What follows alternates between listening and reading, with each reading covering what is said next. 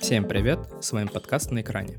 «На экране» — это подкаст, в котором большие поклонники кино и сериалов обсуждают главные фильмы и сериалы уходящего года. Мы ничего не советуем. Смотреть или нет, решать только вам. А также подписывайтесь на телеграм-канал «Дневник киномана». Это канал, в котором мы выкладываем свежие выпуски подкаста и анонсы предстоящих эпизодов рецензии на фильмы и сериалы, фотосессии с нашими любимыми актерами и актрисами, а также все то, за что мы так сильно любим мир кинематографа. Привет, ребята! Привет, Илья. Привет, Саша. Привет. Рад уже в который раз за год э, снова собраться с вами перед э, экранами мониторов. И здесь мы наконец-то будем обсуждать не главные новинки месяца, а наконец-то в очередной раз, в третий, подведем э, наши личные кино и сериальные итоги года. Каждый расскажет, что для него в этом году было самым интересным, самым захватывающим и больше всего попало в его сердечко.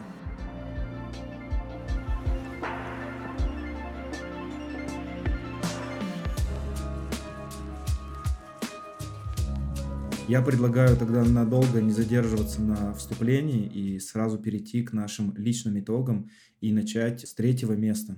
Александр, тебе слово. Господи, как же официально я не могу. Ну, серьезное мероприятие. Можем как-то по лайтове. А, Санек, а, скажи, что как есть. Нет, я на самом деле... Или в конце обсудим, как нам вообще год в целом а как хочешь. Мы же с такой собрались очень душевной, дружеской обстановки. Ты можешь сейчас закинуть эту тему, если тебе так комфортно? Я просто хотел сказать, я сегодня думал об этом, что многие фильмы из списков моих, твоих и Саши, они... То есть я бы, например, взял что-то из твоего списка, что-то из Сашиного, но из-за того, что мы, ну, не хочется, короче, заниматься тавтологией, поэтому мы как-то... Делим их между друг другом, чтобы зрителям представить э, более полный топ из девяти позиций, да? Да, все, все так. Вот люблю, когда ты чувствуешь меня. Да, и на третьем месте в моих личных итогах года расположился фильм «Рептилии» э, режиссера Гранта Сингера. Помните такое вообще? Не так давно мы его вроде обсуждали. Да, да. Да, конечно. Лучший фильм октября. А, так вот, про кино первую очередь, наверное, хочется рассказать про режиссера, потому что э, Сингер, вообще написавший сценарий в соавторстве с Де Гильермо Дель Торо и Бенедиктом Брюером, он перешел от создания музыкальных клипов, как вы, может быть, помните, э, которые он делал для таких э, селебрити, для таких звезд, как Ариана Гранде, Skrillex, Weeknd, э, к своему, наконец-то, полнометражному дебюту. И дебют, я хочу вам сказать, что надо вообще.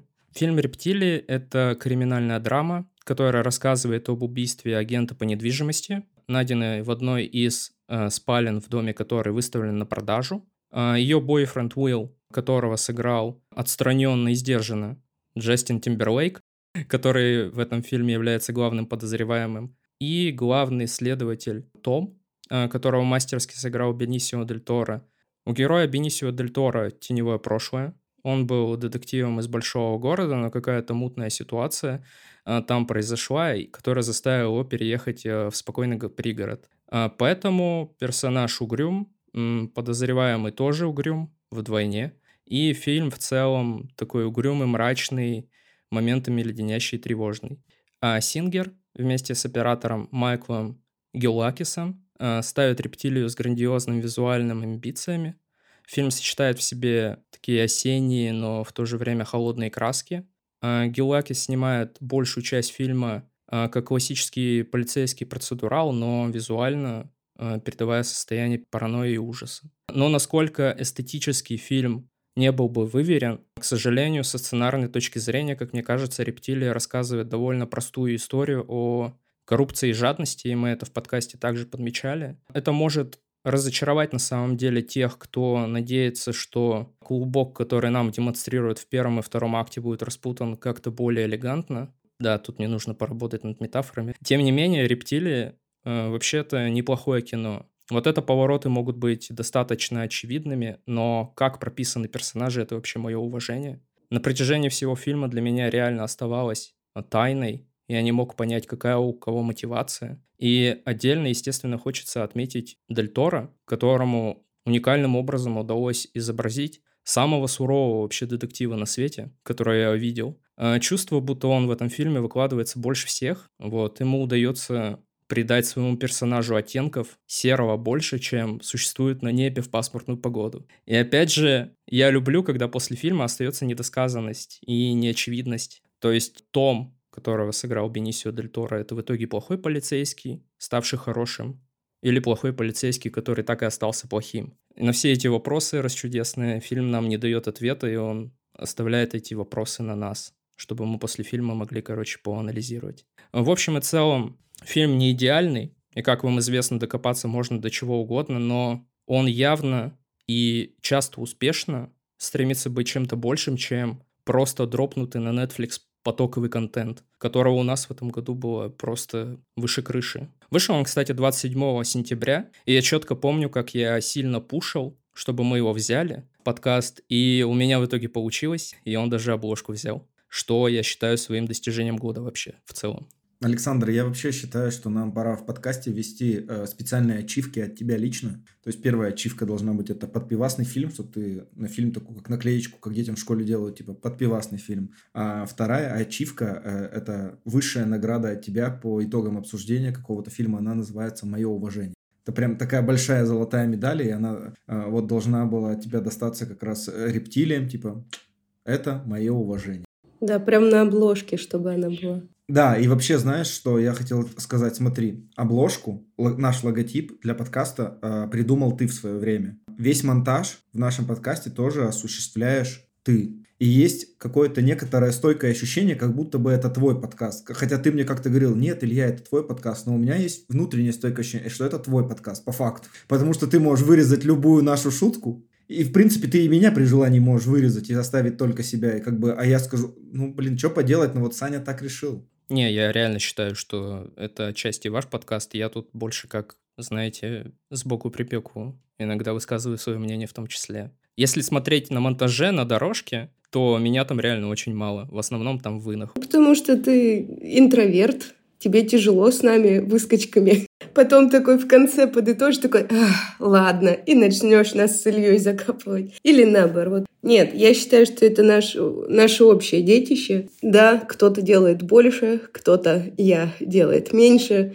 но я все равно люблю и уважаю вас и наш подкаст. Вот это итоги года. Сто, столько любви, да, столько любви. И такая, и я ухожу в другой. Так, в общем, Александр, возвращаясь к твоим личным итогам года. Вот смотри, это третье место. Третье место – это всегда достаточно шаткая позиция. Были ли у рептилий какие-то э, сильные конкуренты внутри тебя, когда ты готовил свои три итоговых места? Да, были конкуренты, я даже сейчас их напомню. «Подземелье и драконы» На самом деле это вообще очень приятный фильм по, наверное, истории мне лично близкий и понятный, веселый и так далее, и так далее, и так далее. Также там был «Эйр. Большой прыжок». Мне кажется, это здоровский был документальный фильм, байопик про небезызвестное подписание Джордана Найками. Человек-паук паутина вселенных был. Вот, да, я как раз хотел к этому, а, когда ты вот озвучишь свой личный топ, к этому месту подобраться и спросить, чем же рептилии на финишной прямой за счет чего обошли всех конкурентов? За счет атмосферы, за счет актеров, за счет самой истории? Наверное, за счет атмосферы. Если посмотреть вообще на весь мой топ, сложится впечатление, что я очень такой депрессивный и хмурый человек. Но мне просто реально нравятся такие истории. Спайдермен, мне кажется, это чуть-чуть банальный выбор. А ты уже за три года с нами как бы, ну, не стал таким банальным, да, в выборе фильмах. Мы уже тут и, и смотрим и победителей в кинофестивалей, и смотрим уже фильмы, которые выходили на Торонто Midnight, да? Ну, согласись, э, рептилии кто вообще посмотрел? Человека-паука посмотрели многие. И что я скажу нового, опять же? Да, это хорошие фильмы, все хорошие фильмы. На третье место достойны многие, но вот видишь, по какому-то настроению, по какому-то вайбу, плюс Бенисио Дель Торо, плюс дебютная работа неплохая, и в целом отличная история, поэтому третье место. Услышав твою фразу про паука, пора, наверное, нам признаться, да, уже в том, что на самом деле мы не какой-то попсовый популярный подкаст. О чем можно сделать вывод по нашим обложкам за год, а на самом деле мы просветительский подкаст. И если бы не мы, кто бы узнал о рептилиях и о том, что это действительно хороший фильм, который достоин вашего внимания на Netflix среди кучи мусора, которые они выпускают за год в огромном просто количестве. Рептилии — это в очередной раз доказательство того, что нужно пристально обращать свой взор на там, разные проекты. Netflix делает много и некачественно, но иногда бывают хороший проект. Александр, это было супер начало, я считаю, очень познавательное такое в рамках киномонолога от тебя. А мы тебя редко слышим в таком формате, поэтому я думаю, это для большинства слушателей будет тоже некоторым подарком.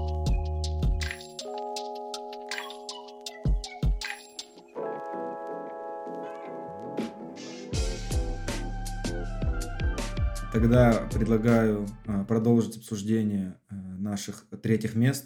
Александра, давай расскажи про э, свое третье место. Ну, сейчас двоечница отличится. У меня тоже были, так сказать, муки выбора и в фильмах, и в сериалах. И когда я думала, что нужно выделить один сериал в течение года, я решала между Локи и моим выбором, моим фаворитом, моим третьим местом сериалом «Медведь». И вот так же, как у Саши с Человеком-пауком, я подумала, что, ну, Локи — это же героика. Его посмотрели все фанаты Марвела. Это же огромный пласт людей в мире. Медведь, конечно же, не менее популярен, но все равно история и вообще то, как снят да в целом сериал, э, перевесили вот эту любовь к Локи и Тому Хиддлстону. Поэтому да. Третье место в моем Э, списке итогов года занимает сериал «Медведь». Это комедийно-драматический сериал, созданный Кристофером Сторером для Хулу. Мы с вами успели ознакомиться с э, двумя существующими сезонами. Премьера сериала состоялась в 22 году летом. И за это время вышло два сезона. Они получили достаточно высокие оценки от э, критиков, зрителей. Новая волна популярности у актера, который сыграл главную роль, Джереми Аллен Уайт. В общем, ура, сериал продлили на третий сезон. Значит, это сериал про молодого шеф-повара, который ранее занимался высокой кухней. Он вернулся домой в Чикаго, потому что у него не стало брата, и он унаследовал ресторанчик. Бизнес идет не просто, потребнадзор, дядя-кредитор. Там такой достаточно тяжелой судьбы, но очень дорогой сердцу главного героя ресторан. Наблюдать за главными героями, за развитием отношений между ними, за тем, как они справляются с теми или иными ситуациями, которые происходят у них в самом ресторане, э, между друг другом личные взаимоотношения, э, дружба, предательство. Это все очень талантливо раскрывается актерами, и за этим интересно наблюдать. Очень хороший каст. Ну смотри, мы же сейчас обсуждаем итоги 23 года, получается, э, говорим конкретно про э, второй сезон, который мы посмотрели.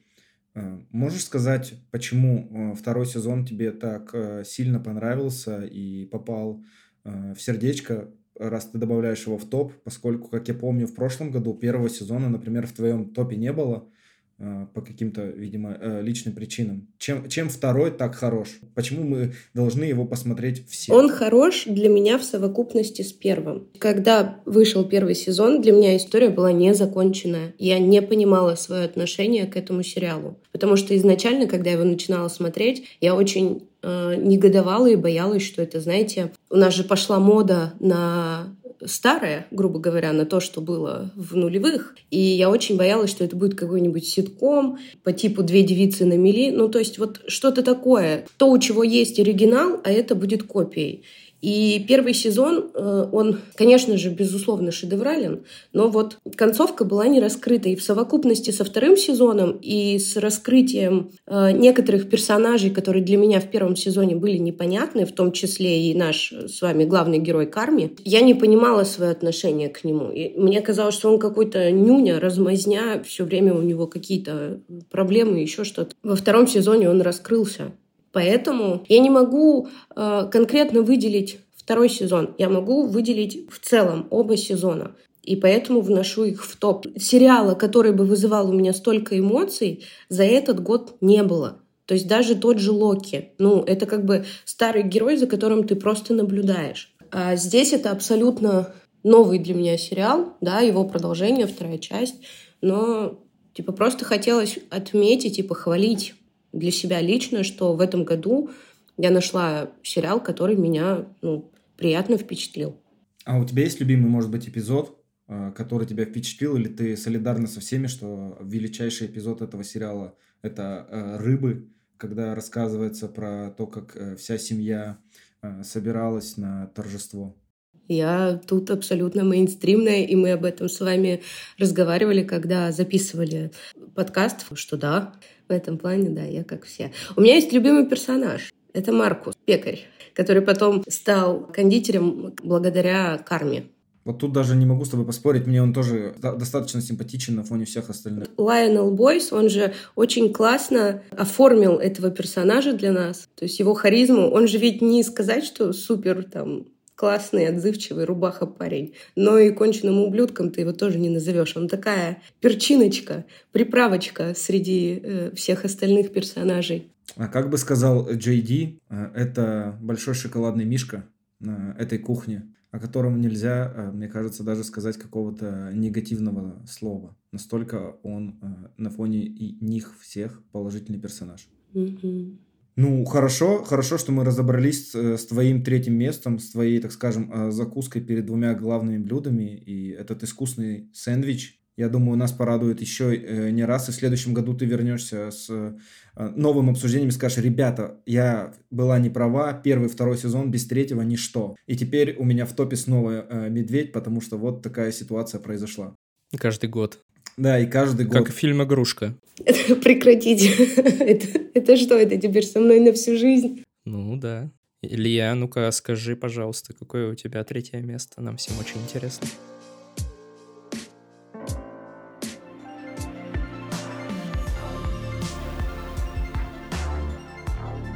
Мое третье место э, в 2023 году занимает э, фильм, в котором, так же как и на месте, три персонажа главных. Это фильм э, называется «Оставленные». Это комедийная драма, снята Александром Пейном. И фильм, который, как у тебя было с рептилиями, я продавил, чтобы попал к нам в декабрьский выпуск, который мы более подробно, естественно, уже обсудим в самом выпуске. А здесь я вкратце расскажу о нем, почему он на третьем месте, чем он хорош и почему он вообще попал в мое сердце.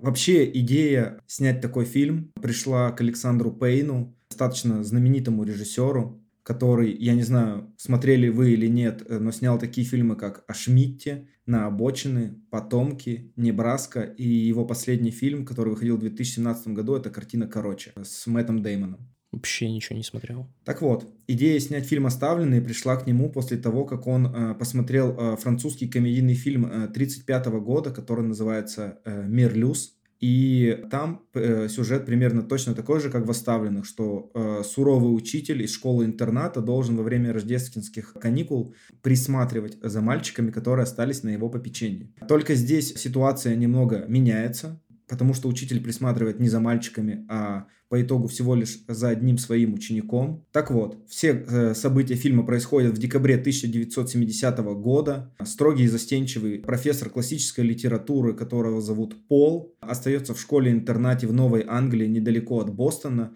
чтобы присмотреть за единственным учеником, который остался на его попечении перед э, рождественскими каникулами. Мальчика зовут Ангустали, он достаточно нестандартный ученик, у него всегда свое мнение, его не очень любят его же друзья, а, в то время как учителя, который остается с ним, а, не любят не только сами студенты, но и его коллеги-преподаватели из-за его достаточно сложного характера. И вот они вдвоем вместе с шеф-поваром Мэри остаются в школе, чтобы провести все праздники. Но все события будут происходить не только в школе, мы узнаем о том, что делали наши герои за ее пределами. И знаете, что бы я тут, наверное, хотел сказать? Что вот этот фильм Александра Пейна, а, возможно, заставит вас пересмотреть свои личные списки рождественских фильмов на все времена, потому что его возвращение, я считаю, что фильм, короче, очень плохой картины, я бы сказал, которую я бы, наверное, не советовал никому смотреть. Но на его фоне и на фоне множества рождественских фильмов его работа очень душевная, праздничная и смешная э, картина, которая может, мне кажется, с течением времени стать э, классической.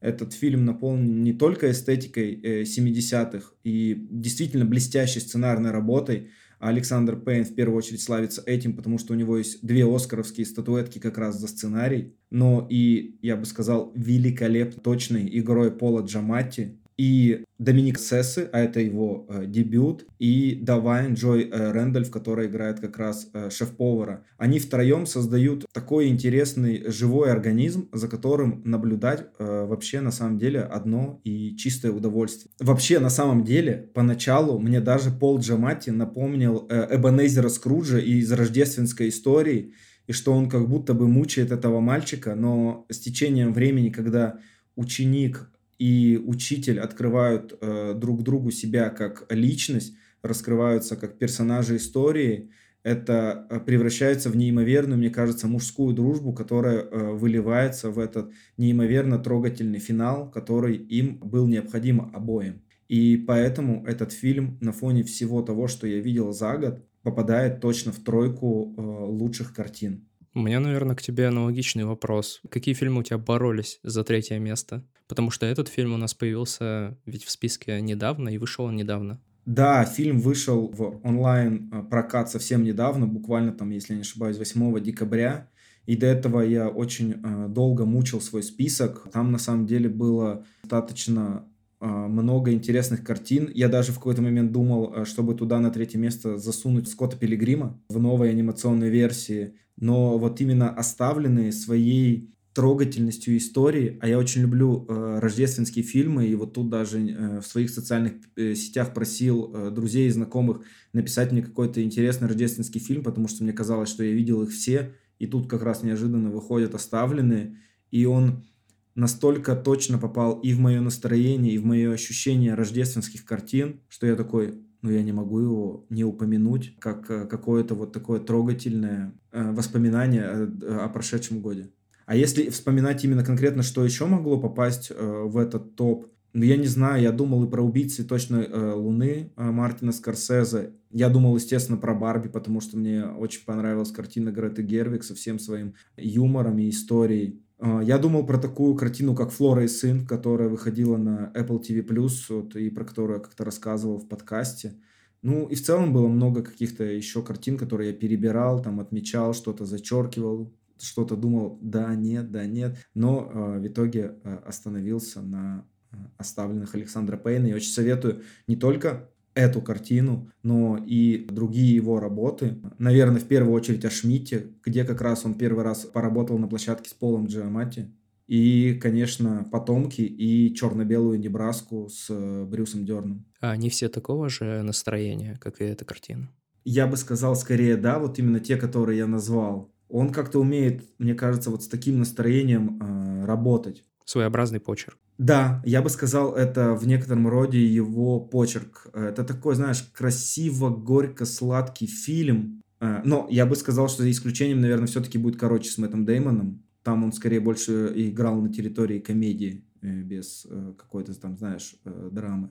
Забавно получается, что вот в моем случае та же самая история. Третье место — это вообще самое тяжелое. Потому что дальше второе и первое ты как будто уже определился с тем, что они точно попадают в твой список. Но третье место это всегда борьба какая-то бесконечная. Возможно, возможно, но тут я бы хотел, наверное, сразу продолжить наш разговор и рассказать э, про своего обладателя серебряной медали лучшего за 2023 год, потому что он также, как и оставленный, буквально вот на прошедшей неделе попал в мой топ. Это было что-то невероятное. Это такое было некое одновременно и ностальгическое произведение, и в то же время как будто достаточно свежее. Я, наверное, сразу его оглашу, чтобы никого не томить, о чем я так долго э, рассказываю.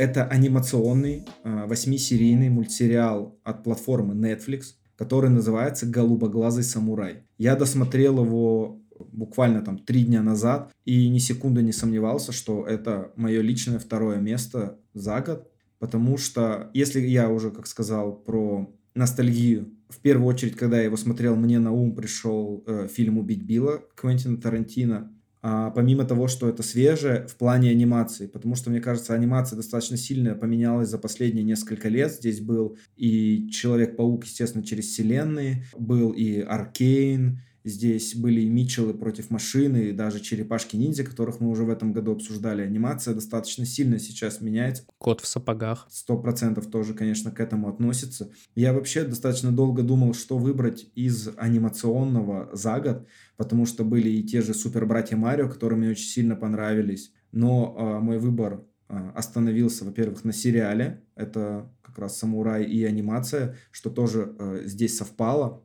Так вот, если рассказать вкратце о сюжете, чтобы вы поняли, почему я так много говорю про «Убить Билла», а это вообще, если честно, один из моих любимых фильмов, и, наверное, поэтому еще «Самурай» так четко попал в меня, а, то все действия мультсериала происходят в Японии эпохи Эдо. Это эпоха, в которую Япония была закрыта для проникновение людей с белой кожей, людей извне, не являющихся жителями Японии, и в то же время э, сами жители страны не могли выезжать за ее пределы и покидать границы государства. И в то время, если рождался ребенок-полукровка, то его считали чуть ли не изгоем, не монстром, не чудовищем, и э, рождается э, наша главная героиня, ее зовут Мизу, девочка, азиатка с небесно-голубыми глазами, которую с самого детства все считают э, монстром и чудовищем, э, называют белым дьяволом, и она считает, что она должна пройти путь мести. Она должна убить четырех белых мужчин, которые на момент рождения жили в ее стране и от которых могла забеременеть ее мать, и которая позже э, была убита она попадает на службу к слепому мастеру мечей. Кстати, если говорить об актерском составе, он здесь очень мощный. А, главную героиню озвучивает Майя Эрскин, актриса, а, которая является звездой сериала «Пен 15». В следующем году она сыграет главную роль в сериале «Мистер и миссис Смит» с Дональдом Гловером.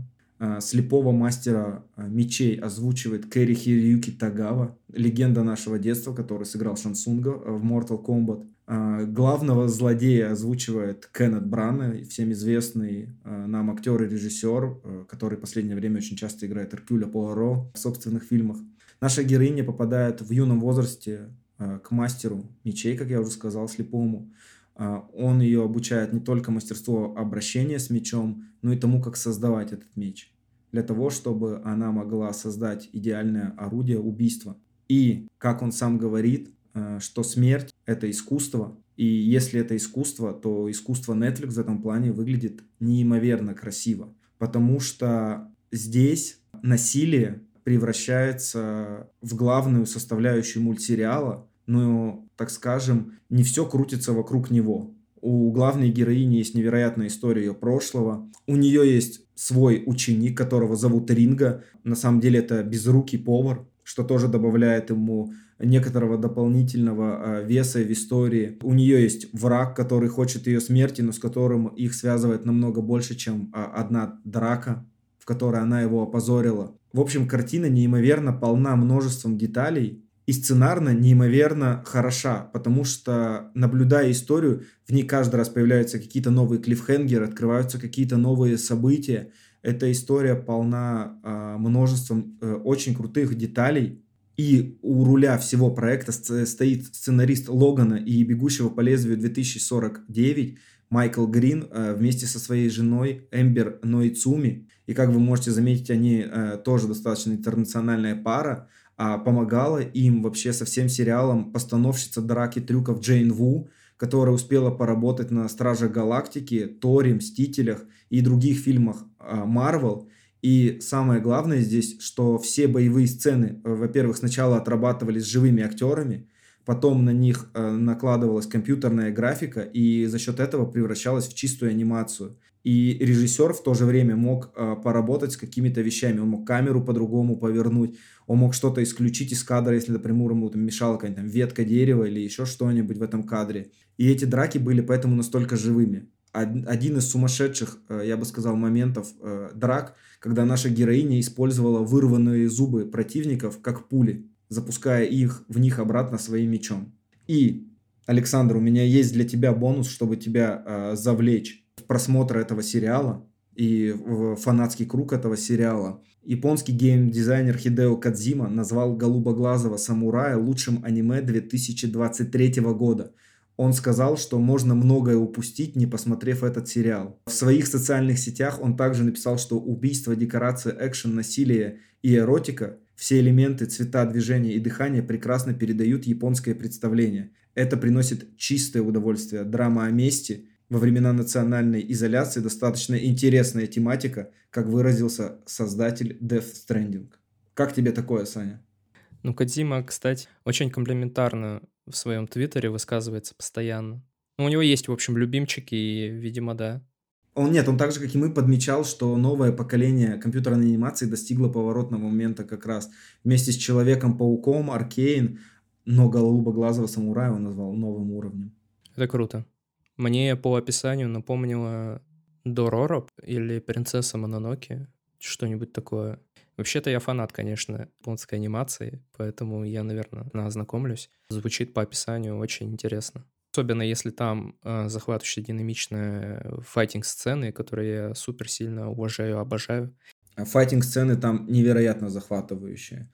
И, кстати, авторы рассказывали, что для них вдохновением э, служил э, «Человек без имени». Это персонаж, которого сыграл Клинт Иствуд в «Долларовой трилогии». И я бы сказал, что главная героиня Мизу, которая, кстати, в течение всего мультсериала э, скрывает свой, свой пол, наматывая, сдавливая бинты, как Мулан в одноименной истории, что тоже может быть некой отсылкой. А также авторы сильно вдохновлялись работами Акира Курасавы, истинного мастера.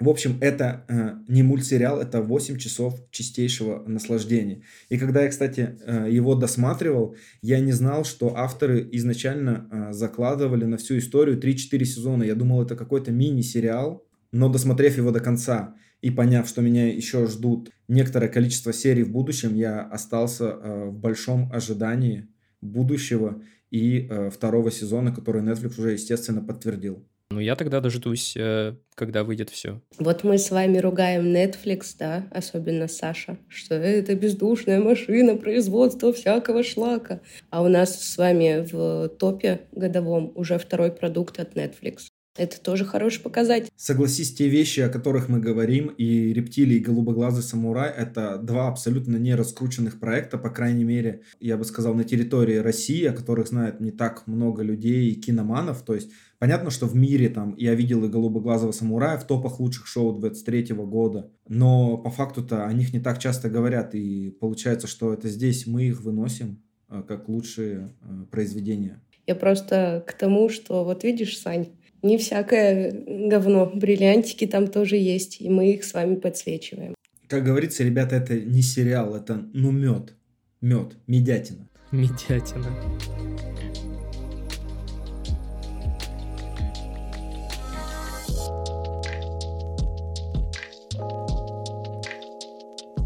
Давайте тогда дальше двигаться по нашим э, серебряным призерам. И, Александр, я вновь даю слово тебе. И, как я уже знаю по секрету, Александр, там опять-таки к нам затесался Netflix, да, неожиданно? Ой, а как так вышло? Александр, не чувствуешь ли ты себя человеком, который слишком много говорит, что Netflix так плох, но в его топе уже целых два их продукта сейчас будет? Есть ли в этом некая неискренность? Давайте будем объективны. В пору, когда режиссерам очень тяжело выбить бюджеты, Netflix является как раз-таки спонсором всяких таких интересных фильмов, на которые обычные студии не выделили бюджеты. А Финчер как раз из тех людей, кто уже давно на подсосе у Netflix, так сказать. И следующий фильм, да, на втором месте, который у меня расположился, это «Убийца». Я не думаю, что Александр кто-либо когда еще в жизни мог бы сказать, что Финчер находится, как ты выразился, на подсосе у Netflix один из величайших режиссеров, я побоюсь, не только 20 и 21 века, не получал таких громких комментариев в свой адрес. Просто на подсосе. В общем, на втором месте, как я уже сказал, у меня расположился убийца Дэвида Финчера. Это неонуарный триллер о методичном киллере, который холодно и безэмоционально в хорошем смысле сыграл выдающийся мужчина Майкл Фасбендер. Это на 100% фильм э, Финчера, по моему мнению. Это атмосферная, мрачная, темная, сатирическая картина, не лишенная юмора. Она выверена до мелочей, э, в стиле Финчера, сбалансирована и компактно сделана. В этом фильме практически нет диалогов, киллер в фильме немногословен, и в основном мы слушаем его закадровые монологи о профессиональной философии, который лично мне не надоедал. Всем вы помните, я думаю, как Сашу сильно бесил и казался нудным закадровый голос. А лично мне он не надоедал, и мне было интересно послушать. Особенно было забавно в начале, когда он хвалился своим мега-мастерством и так глупо промахнулся в итоге. Финчер в этом фильме восхищает своему вниманию к деталям этой в кавычках профессии. Все эти камеры хранения, гаражи, паспорта, то, как киллер избавляется от тела, как он готовится к заданию и так далее. В этом фильме очень изобретательный саунд-дизайн. Больше всего я, конечно, офигел со сцены, когда герой Фасбендера проникает в дом Громилы, и у них начинается драка. Если вы заметите, там слышны только звуки драки и ударов. Больше вообще ничего не слышно. Я слышал, что на монтаже Финчер специально удалял звуки вздохов и ахов Фасбендера. Да, кстати, я тоже читал этот э, факт, и только потом такой, блин, ничего себе, оказалось, что я этого не замечаю, что действительно только звуки драки присутствовали в моменте. И это, блин, круто. То есть ты смотришь за этой дракой, и у тебя даже вот не возникает такого диссонанса, что здесь как будто слышны только вот звуки драки. А вот эти, знаете, обычно еще крики, вздохи, там, например, как в Джонни Уике персонаж Киану Ривза по лестнице падал, кряхтел, пердел. Наверное, я больше ничего не хочу говорить про этот фильм. А, я бы, конечно, мог начать лезть в дебри, искать смыслы, метафоры, пытаться там объяснить себе и вам какие-то моменты в фильме, душнить по поводу хронометража, как мы душнили, когда обсуждали это кино, отсутствие диалогов. Но все это делать, если честно, мне не хочется. Э, я просто очень сильно кайфанул от просмотра этого фильма. Я точно буду его пересматривать. И на самом деле этот фильм — это вообще некое противоядие Джона Уика 4. Хоть я и считаю, что Джон Уик 4 не такое прям плохое кино, но с точки зрения изобретательности Финчер э, в этом фильме мне кажется, на голову переплюнул того же Джона Уика который был в этом году. Почему ты не говоришь про великого Стивена Патрика Морриси и его группу The Smiths, которая сопровождает нашего героя на протяжении всего фильма? Я считаю, это просто невероятное упущение не напомнить э, зрителям об этой великой группе, которой последний раз отдавали дань в фильме «500 дней лета» с Джозефом Гордоном Левитом. Илья, я знал, что ты аудиоманьяк, и ты обязательно отметишь это. Я думаю, что с моей точки зрения будет а, немножко ложью упоминать об этом, так как я на это вообще не обращал внимания в кино. Но меня это и не смущало в том числе. А значит, это было вплетено в повествование очень грамотно. Я рад, что ты со мной согласен и оставил для меня специально вот этот маленький кусочек, э, чтобы дополнить твое описание про один из лучших фильмов этого года «Убийцу» э, Дэвида Финчера. Я видел очень много разгромных э, рецензий по поводу этого фильма, что его называют чуть ли не провалом года. Я так не считаю. Просто у людей нет вкуса. Даже не дело не в этом. Просто, видимо, похайпить надо. Или люди вечно чем-то недовольны. Этот фильм, он от вас не требует ничего. То есть вы его, вот, вот я говорю, я его реально посмотрел, кайфанул от всего, что там происходит и не пытался искать каких-то двойных э, смыслов и всего остального. Мне кажется, в этом фильме это самое главное. Надо подходить к нему вот с такой вот пустой головой, как бы это грубо не звучало. Согласна с тобой.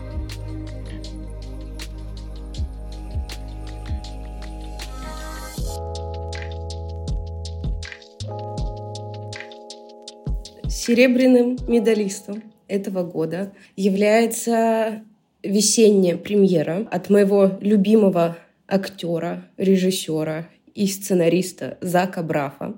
Вы можете знать его по роли Джей Ди в сериале «Клиника». Это фильм, драма, я бы даже сказала, комедийная драма. «Хороший человек» с Флоренс Пью и Морганом Фриманом. Меня этот фильм впечатлил еще весной, когда мы с вами писали мартовский эпизод. Это очень трогательная, это очень красивая, местами уродливая история сломанной судьбы.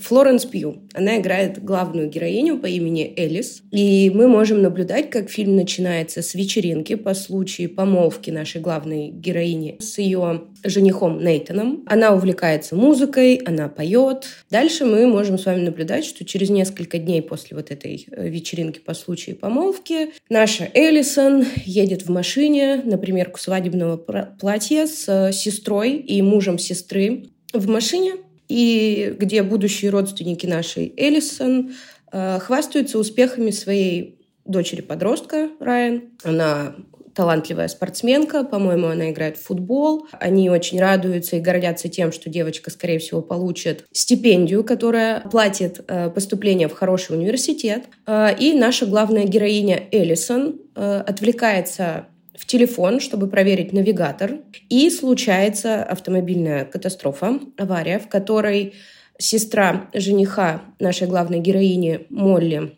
и ее муж погибают, а сама Эллисон получает очень серьезную травму. И через год наша героиня оказывается в такой жизненной задницы, что я просто рыдала как белуга. Естественно, она, к сожалению, так и не вышла замуж за своего жениха Нейтана. Она очень сломана, она не так привлекательна, как была в начале фильма. Она живет со своей мамой и борется с зависимостью от очень сильных наркотических препаратов, которые ей были выписаны врачом. Этими таблетками наша главная героиня пытается заглушить чувство вины и ту боль, после произошедшего. Она винит себя. Врачи уже, конечно же, э, не выписывают ей рецепты. И, в общем, мы видим, как происходит разрушение личности, где она всяческими Э, не очень безопасными и разумными способами пытается заполучить свои наркотические препараты.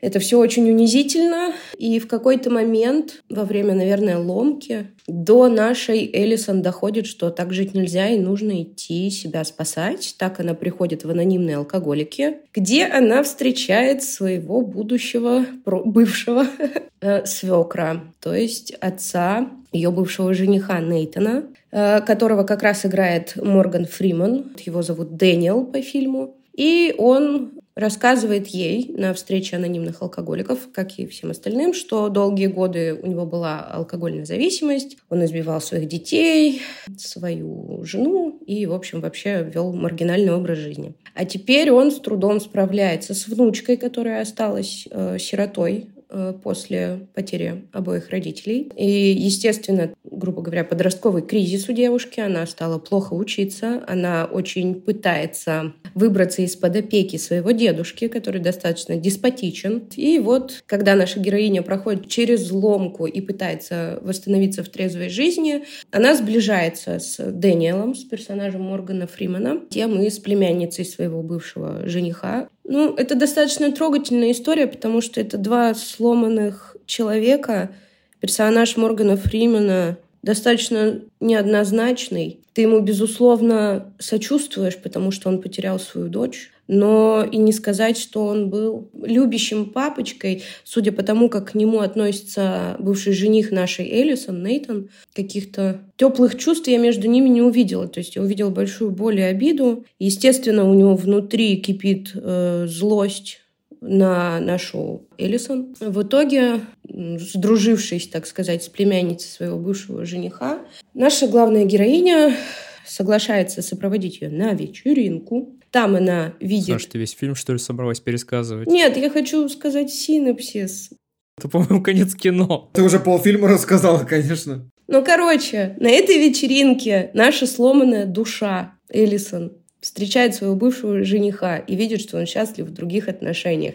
И в этот момент я вместе с Флоренс Пью в таких слезах находилась, потому что, ну, Флоренс очень талантливая девушка, и мы уже обсуждали, что она не писанная голливудская красавица, да, вот это вот э, не Анджелина Джоли, но она настолько глубокая и талантливая актриса, что ты веришь, когда у нее ломка, ты веришь, когда у нее там супер настроение, эйфория. А здесь ты прямо веришь и чувствуешь эту боль через экран, когда вот это вот разбитое сердце, и ты за нее сильно переживаешь, потому что ты понимаешь, что сейчас она сорвется. Естественно, наша сломанная душа срывается, и в итоге Она себя взяла в руки, она поместила себя в рехаб. Нам показывают в конце фильма, что через год она уже трезвая, сильная, независимая и, главное, работающая. И опять она занимается музыкой. Мне очень понравилась химия, которая была актерская между Флоренс Пью и Морганом Фриманом. Ты им веришь, там не было каких-то моментов, чтобы ты такой, блин, вообще, кто собирал, кто с чего решил, что они как-то хорошо сыграются. Нет, это очень трогательная история про судьбу человека, что вот в один момент ты сильно счастлив, происходит какое-то событие, и ты сильно разобран. И, наверное, это хороший, в скобках, плохой пример того, как даже когда тебе кажется, что ты на самом дне, и тебя уже ничего не спасет, в какой-то момент вот ты понимаешь, что выбор есть, и просто нужно продолжать бороться. И есть под боком правильные, хорошие люди. Да, да, что самое главное — это понять, что ты не один, и попросить о помощи, что нет в этом ничего страшного. И мне очень нравится, как Зак Брав всегда оформляет это, то есть от картинки, музыки, э, того, как выстроен кадр. Я очень рекомендую. Я хотела бы поставить ее на первое место в этом году, но мой фаворит переплюнул все. Не фаворит, а фаворитище. В общем, да, это мой фаворитик, это мое серебро этого года. Это то трогательное и душещипательное, что в этом году меня задело и вот так отпечаталось. Ну и, блин, все цветы мира Флоренс Пью за то, как она может быть секси-кошечкой и через секунду самым отвратительным монстром на этой планете.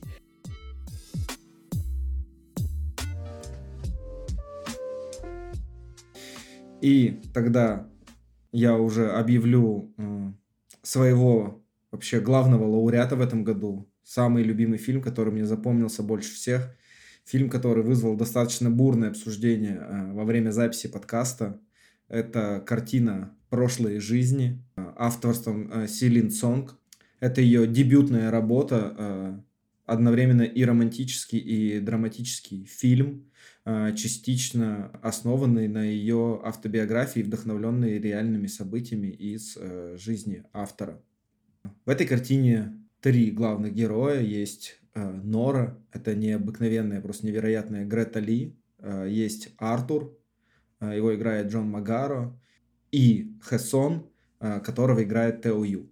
А, почти в самом начале фильма наша главная героиня рассказывает э, своему будущему мужу Артуру о корейской концепции инь-юнь, которая предполагает, что людям суждено встретиться друг с другом, если их души пересеклись определенное количество раз. И когда э, Артур ее спрашивает, действительно ли она все в это верит, она говорит ему, что корейцы придумали это лишь чтобы кого-то соблазнить. Так вот, на всей этой концепции строится как раз а, наша картина, а, просто невероятно тонкая и тонкая и сокрушительно красивая. И если вы смотрели трилогию Ричарда Линклейтера «Перед», а, которая включает в себя три фильма и рассказывает про то, как наши герои встречаются через 9 лет в разных событиях и заканчивается действительно хэппи-эндом, я думаю, что так это можно назвать, то картина Селин Сонг отчасти повторяет эту структуру только в рамках одного фильма, но герои э, на нашем экране появляются не спустя каждые 9 лет, а спустя э, каждые 12 лет. Изначально Нору и Хасона мы встречаем еще э, в детстве, когда они учатся в одной школе, потом из-за родителей придется эмигрировать в Канаду, а потом она переедет в Америку, и мы уже спустя 9 лет встретим их студентами, когда они будут созваниваться а, по видеосвязи, э, находясь в разных странах и часовых поясах. И уже в конце их путешествия мы встретим их э, в Америке, когда Хассон э, приедет туда в путешествие и увидится с нашей героиней впервые за 24 года. Она уже к этому моменту жена Артура, с которым она уже давно живет. Но чем ближе контакт между Хессоном и Норой, тем сложнее становятся ее собственные отношения э, с судьбой. И с каждой проходящей в этом фильме сценой они очень тихие, как будто обладают некой э, сакральностью. Э, становится легче понять, почему вообще Нора почувствовала себя обязанной упомянуть про ту самую легенду про Инь-Юнь. Да, очень много каких-то параллелей как будто бы э, с Линклейтером, Но на самом деле, если э, на практике посмотреть этот фильм, это очень э, нежная история любви, которая отказывается вообще от любого э, рода драматизма. То есть нет такого, что кто-то за кем-то бежит под дождем, срывается в аэропорт, чтобы встретить его и сказать последние слова, как это часто происходит в фильмах. И она не порождает вопроса, кого выберет наша главная героиня, поскольку она уже э, давно замужем, с, в браке с любящим мужем. Здесь главным вопросом остается какой-то, так скажем, некий кризис э, Норы, который в конце перерастет э, такую горько-сладкую дрожь э, признания.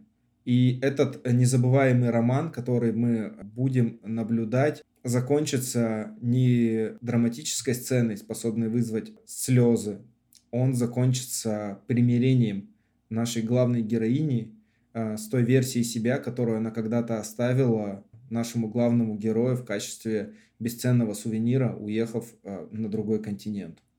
Я еще во время э, записи нашего э, прошлого подкаста, в котором мы этот фильм выбрали как э, лучшим за месяц, говорил, что ему суждено стать одним из лучших в уходящем году.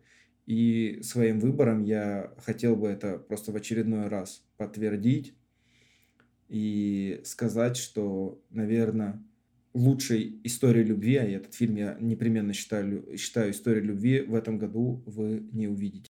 Да, это сильнейшая работа, если честно. Мы очень сильно и громко с тобой спорили по, по поводу этого фильма. Но он все-таки у нас в карусели победил и заслужил обложку. Я не нахожу его романтичным до сих пор, но я не отрицаю, что это очень хороший фильм. Я как бы знала, что он тебе понравился, но не думала, что он встанет на первое место в итогах года. Но я, да, удивлена. Даже не тому, что ты его поставил на первое место, а тому, что для меня, вот, допустим, путем э, отношения к этому фильму твоему, ты раскрываешься с другой стороны, что ты у нас на самом деле оказывается очень романтичная натура, и это прикольно спустя столько времени узнавать в своих друзьях и соведущих что-то новое, что-то такое вот трепетное. Ну давайте, раз уж мы подводим какие-то итоги года, и я рассказываю а, про какие-то фильмы, которые меня затронули. И чаще всего это фильмы, основанные на моих чувствах, например, на чувстве Нового года. Это оставлены на любви к Квентину Тарантино, которая началась э, с «Убить Билла» и тут «Голубоглазый самурай». И «Прошлые жизни» — это тоже абсолютное попадание, поскольку я люблю а, сложные, я бы сказал, романтические истории. Я бы всем советовал посмотреть фильм, а, который называется «Валентинка» в оригинале «Blue Valentine» с Райаном Гослингом и Мишель Уильямс про пару, находящуюся в кризисе и на грани развода. Ну и, конечно, трилогию Линклейтера, про которую я уже говорил. И вообще, вот ты, Александр, сказала про то, что я э, вот такой романтик. А хочу рассказать вам историю достаточно личную которую я вам, наверное, еще не рассказывал, но она лишь подтвердит э, твои слова. Э, когда я выпускался из школы, э, в 11 классе существовала э, такая премия у нас внутри школы. Школа была десятая, премия была тоже называлась «Лучшая десятка школы 10». И ее вручали в разных э, каких-то номинациях, но номинации там были э, придуманы в свое время еще очень давно самими учителями. И за тех людей, кто по итогу получит вот эту награду, голосовали э, сами старшеклассники из всей параллели. Ну, поскольку вы там вместе уже кучу времени провели до этого, друг друга все знаете, и как бы то ни было знакомы. Одна из номинаций была э, под названием «Последний романтик». Она никаким, никакого превью к ней не было, было лишь название, и вы типа должны были проголосовать за этого человека. Так вот, по итогу, это э, медаль, это медаль, да, до сих пор у меня где-то хранится дома, досталась мне, и когда ее вручали, э, большинство моих учителей, особенно по гуманитарным наукам, сказали, что они э, даже не сомневались за выбор моих э, одноклассников в, в том, кому она достанется. А ты в целом согласен? В целом, ну, знаешь, с прошествием времени, вот так оглядываясь, наверное, вот на тот период, я бы, наверное, я согласен. Сейчас я уже, наверное, не знаю до конца. Все равно столько прошло времени, я поменялся как человек, как личность. Но что-то во мне внутри вот это живет, знаешь.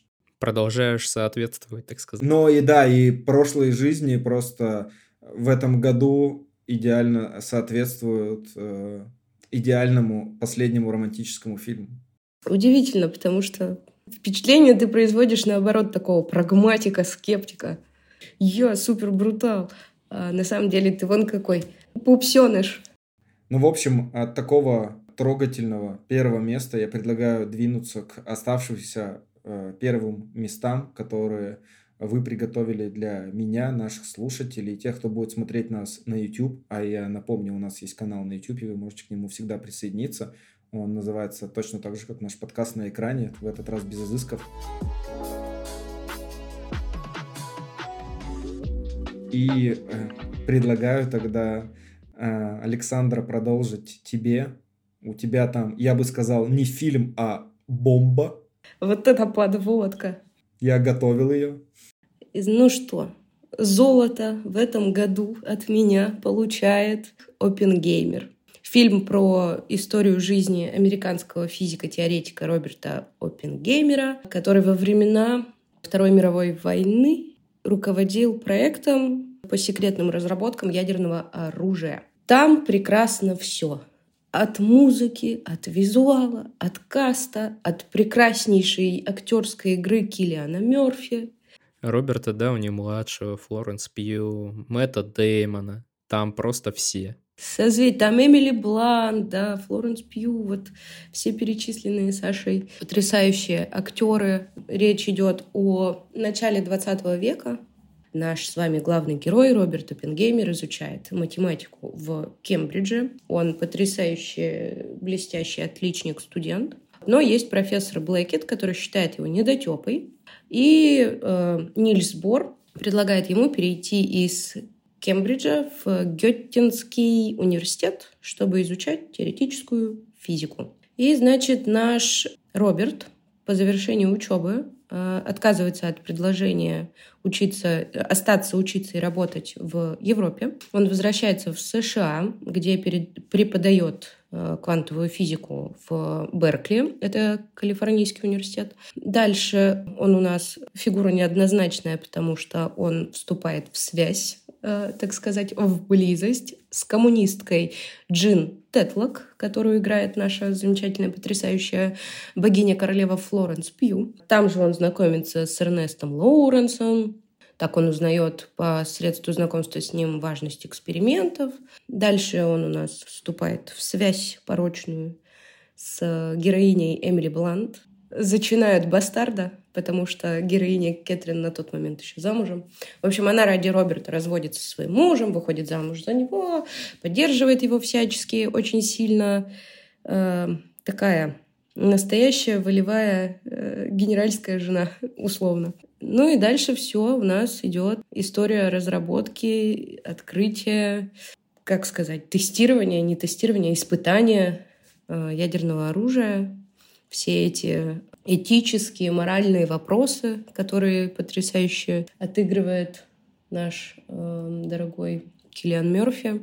Вот. Также его таким, скажем, про по ходу фильма э, играет Мэтт Деймон. Он играет такого, я бы сказала, типичного офицера которого вот всегда обычно пытаются выставить э, такого генерала американской армии, который вот такой прям не клишированный, а он такой типичный. Ты вот когда представляешь себе э, генерала американской армии, вот сразу такой персонаж, которого отыграл Мэтт Деймон. То есть это не условно не Том Круз из «Миссии невыполнима», такой суперагент, которого все четко, а вот такой вот вспыльчивый, местами не стесняющийся своей некомпетенции в физике, не стесняющийся своей глупости, то есть такой очень жизненный персонаж.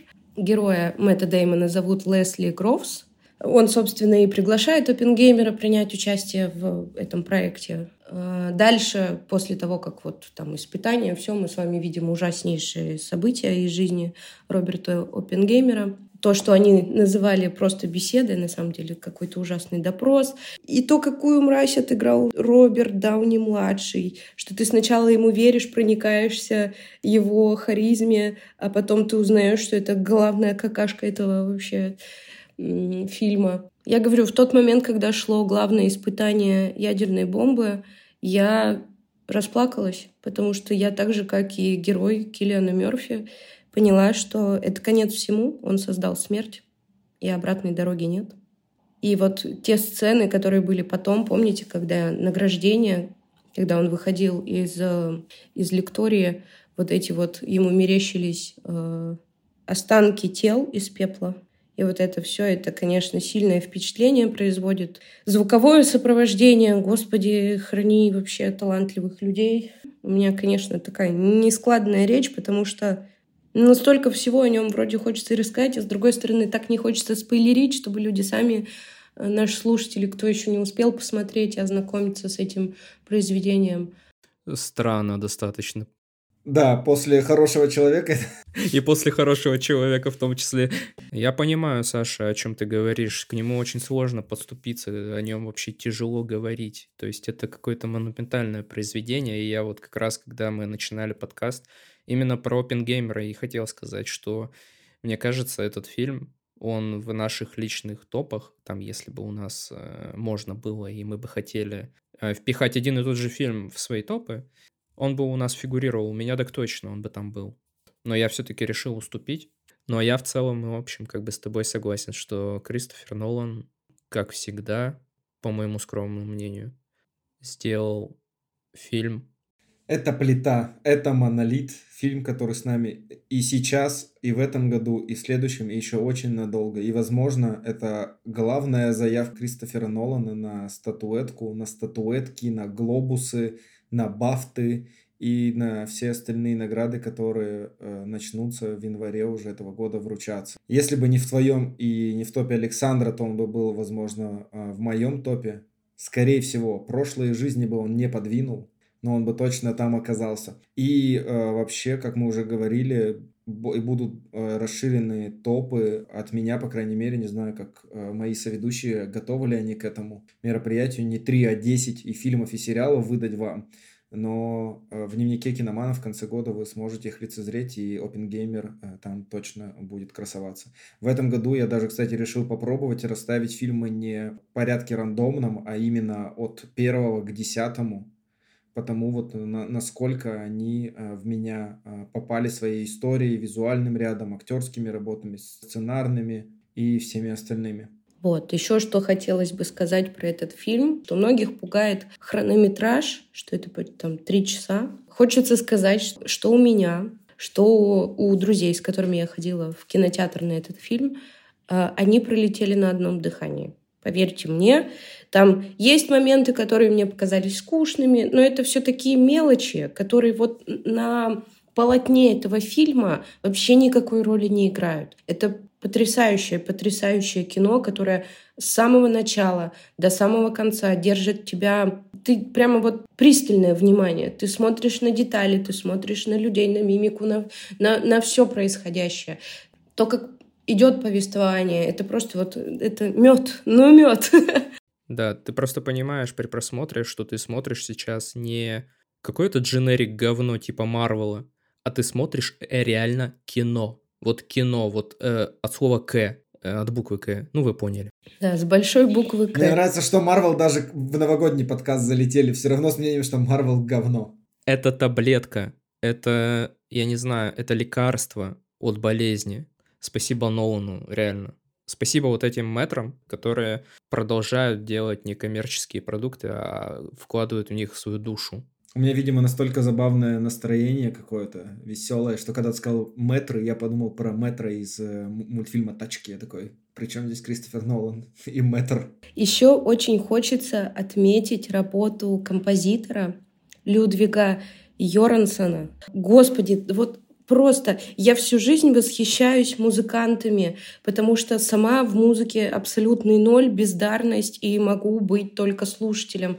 А здесь талантливый, просто вообще боженька э, композиторского искусства. Он же так... Это что вообще такое? У меня слов нет, одни эмоции, потому что вся музыка, весь аудиовизуал, который есть в этом фильме, это один большой сплошной шедевр. Особенно вот это вот э, контрольное испытание, когда вот эта гробовая тишина, настолько звенящая тишина, которая вводит тебя в этот ступор, в эти мурашки, и потом вот эта звуковая волна, и ты сидишь весь в мурашках, весь в слезах, ну, в моем случае, да, потому что я неуравновешенная, видимо. Это такое вообще, вау, это просто аплодировать стоя и вызывать на бис. Их э, таланты с Ноланом — это что-то вообще уму непостижимое, потому что не такой большой бюджет был у этой картины, а как она выглядит. Там 100 миллионов был бюджет. А как она выглядит? Она выглядит на все триллиарды триллионов просто. Но, к сожалению, я делала ставки, что миллиард они все-таки соберут в прокате, но чуть-чуть не хватило. Там, по-моему, 900 или 950 миллиардов они собрали в прокате. Но, как говорил Джеймс Кэмерон, есть такая тема, как повторный прокат. Кстати. Топ из всех топов этого года. Я его ждала, я страдала, когда он не вышел э, в России в тот же момент, как и во всем мире. Я, я очень переживала, что не смогу увидеть его на большом экране. Не очень хотелось вот этого домашнего просмотра, потому что все-таки такая большая фундаментальная картина. И, боже, вообще большое спасибо за то, что я посмотрела это в кинотеатре с потрясающей акустикой. Да, это мой номер один. Я представил, как э, если бы Сашины аплодисменты снимал Нолан, там бы она стояла где-то в 20 километрах, начала аплодировать, и до Киллиана Мерфи только через там 5 секунд э, звук бы дошел этих аплодисментов. Одиноких вот этих. Нет, там мощные были бы такие, как прямо как взрыв. Вот это. Да, и мне нравится заканчивать обсуждение этого фильма на такой тонкой шутке Александра подмеченном э, правильном моменте. Ну, и раз уж, Александр, э, ты отвечаешь сегодня за искрометный юмор, то тебе и завершать наш невероятный список своей главной вообще позиции года. Тем, что тебя поразило, удивило и неимоверно порадовало. И тронуло до глубины души.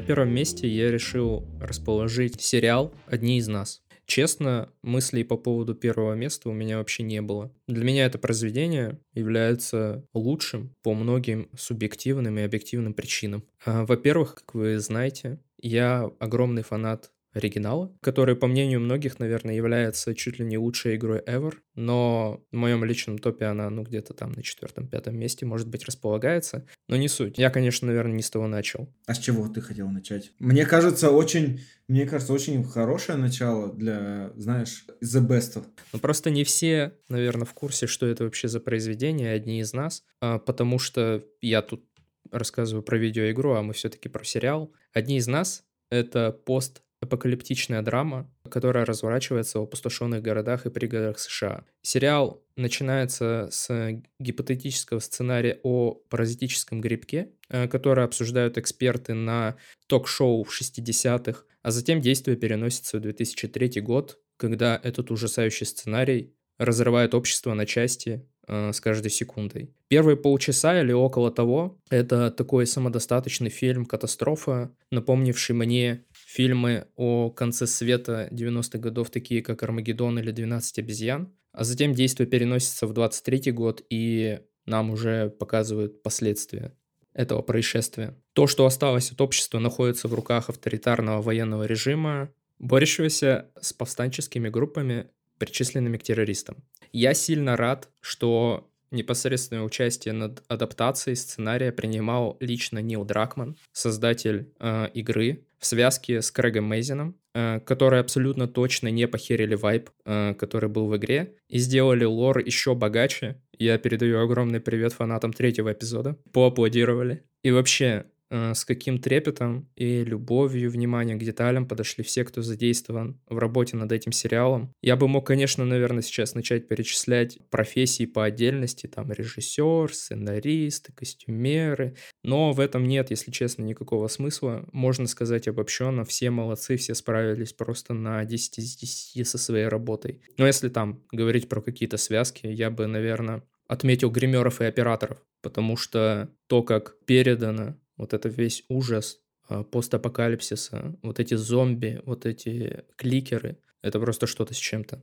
И в общем и целом я помню, что претензия к сериалу была ровно одна, это каст. И если говорить точнее, то это актриса, которая сыграла Элли. С этой претензией я категорически не согласен. Если первую серию меня чуть-чуть смущало было Рамзи, то со второй я уже привык. Я больше скажу. Видно, как она старалась попасть в образ Элли. И давайте откровенно говорить, она попала в образ даже, как мне кажется, лучше, чем Педро Паскаль в Джоэла. Ее мимика, движение, характер э, переданы идеально. Педро Паскаль сыграл просто мужика.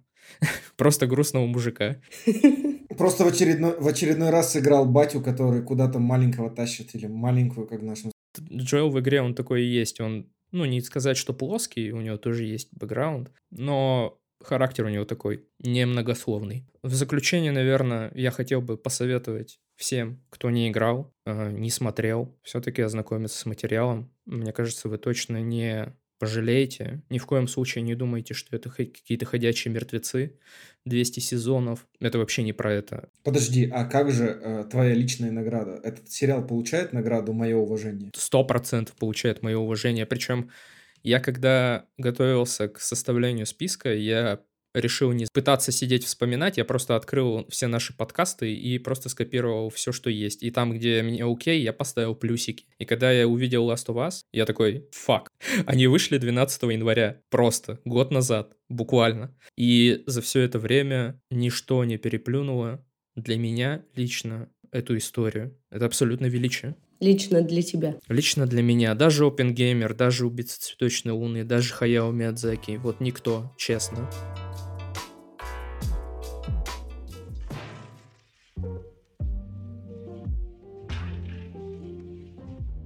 Александр, а мы не имеем никакого права спорить с твоим мнением, потому что оно твое, и каждый из нас имеет право выбрать, как мы уже только что услышали, три лучших фильма или сериала э, в этом году. И я думаю, это получился большой и прекрасный топ, с которым кто-то э, может быть не согласен, а кто-то может за него биться двумя руками, что нет, они, черт побери, правы. На самом деле, мне было бы очень интересно увидеть хотя бы топ-3 наших слушателей в комментариях, наверное, в телеграм-канале, потому что очень интересно, насколько это мнение сходится с нашим или кого-то из нас, или насколько оно расходится. То есть очень хочется обратной связи от э, наших слушателей. А, скажите, вот мы сейчас с вами обсудили э, уходящий год. А если смотреть уже э, в будущее, есть ли у вас какой-то самый ожидаемый фильм 2024 э, года? Александр, хочешь я угадаю? Давай. Дюна 2, Дюна часть вторая. Твой самый ожидаемый фильм? Да, я, кстати, очень сильно расстроился, что в этом году никаких космоопер моих любимых не было. То есть там ни прибытия, ни дюны, даже зацепиться не за что. Ну, я думаю, мы с вами в декабрьском выпуске еще обсудим «Мятежную луну». Я думаю, это космоопера, возможно, не самая приятная, Александр, но ты ее получишь как бы то ни было. Я на самом деле недавно видел трейлер второй головоломки, и мне интересно, как авторы изощренно выйдут из новых обстоятельств того, что Райли, главная героиня первой картины, повзрослела, у нее появились новые эмоции, и на что способна э, студия Pixar. Все, все еще ли они э, достойны по праву? Да там будет какие-нибудь эмоции, типа ипотека. А может быть, есть какие-то старые фильмы, которые вы первый раз посмотрели в этом году, и они запомнились вам? Да, есть трилогия, которая снимается, по-моему, раз в 9 лет. Господи, что там? Перед рассветом, перед закатом, перед полуночью. Вот я их посмотрела не так давно, первый раз, наверное, вот так, чтобы сесть и посмотреть одна за одной. Тебе понравилось? Да, я в этом году первый раз посмотрел «Титаник», э, ходил в IMAX даже, представляете? Первый раз э, в жизни. То есть я, я знал, чем закончится. Я знал, что для него не найдется места на этой двери. И Кейт Уинслет э, будет болтаться одна в холодном океане. Но слушайте, как фильм «Катастрофа», это даже в 2023 году, спустя там 20 с лишним лет, смотрится просто невероятно на экране IMAX. Вау, как он это сделал тогда, я вообще не представляю. Это какая-то магия кино действительно была. Как история любви, а как вы понимаете, я уже в этом деле поднаторел, видел не одну и не две истории любви. Это, конечно, вы меня простите, ну, не самый удачный пример. Детский сад. Ну, да, потому что я считаю, как э, правильно говорила э, героиня Пенелопы Круз из фильма «Вики Кристина Барселона», только не произошедшая любовь может быть романтичная, а у них как раз такой случай. Их роман прервался э, в самый момент, когда они были на пике, их эмоции, их э, страсть, их чувства. И то, как бы они завершились на самом деле, никому э, доселе неизвестно, и за счет этого история приобретает э, столь сильный эмоциональный романтический оттенок, а это, я считаю, ну, такое. Но в целом, вау, круто, классный фильм. Как говорится, не зря я дал ему помариноваться где-то рядом со мной, и вот он нашел время, когда нужно появиться было в моей жизни. Слишком долго он мариновался, конечно. Согласен, согласен. В общем, э, итоги обсудили, прошлое обсудили, в будущее заглянули. Даже уже, не знаю, осталось, наверное, только какую-то э, песню здесь новогоднюю вставить. Не, провал года. Мне вот интересно, есть ли у вас какое-то, какая-то картина, которую вы ставку делали прям мощную, а она не оправдала? Ну, знаешь, может быть, Шхималан, которого мы обсуждали, я как-то ждал от него на фоне всего происходящего, наверное, за последние там лет 7-8, как он как бы постепенно возвращался в форму. Я снова ждал чего-то такого, хотя бы не, не хуже, чем время. Ну, конечно, до уровня визита мне казалось уже тяжело вернуться. Но, может быть, вот это меня э, так сильно, как провал года я бы мог. Ну и все, что выходило на Netflix с большими популярными актерами. Ну, я с Ильей соглашусь в этом плане. Я бы, наверное, отметил все страхи Бо. О, да. Я на Ариастера тоже делал очень большую ставку. Обожаю солнцестояние. Инда Хоакина Феникса. И очень жаль, что вот так получилось. Как получилось. Странное, очень странное кино.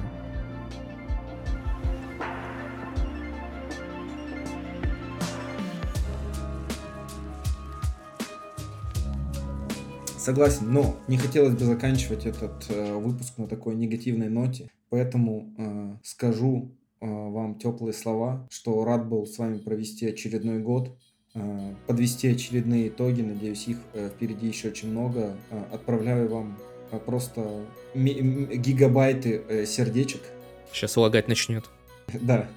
Э, жду наших э, следующих выпусков, следующих обсуждений и э, желаю вам в следующем году побольше хороших фильмов сериалов, которые мы будем советовать друг другу и тем людям, кто нас постоянно слушает. В общем, ребят, моя большая любовь вам. И мы тебе желаем того же, Илья. Я желаю себе вылечить э, ротовую полость, чтобы наконец-то научиться выражать эмоции складно уметь складывать предложения в некое повествование о кино. Я просто рада, что вы у меня есть, что у меня есть этот подкаст, и я могу сидеть и бубнить со своим очень важным мнением про кино. Надеюсь, что впереди нас ждут еще очень много лет, много итогов. Поздравляю с наступающим Новым годом. И да, услышимся совсем скоро. Все, всем спасибо. Пока-пока. Увидимся и услышимся в следующем году. Смотрите хорошее кино и сериалы. Всем пока. Всем пока.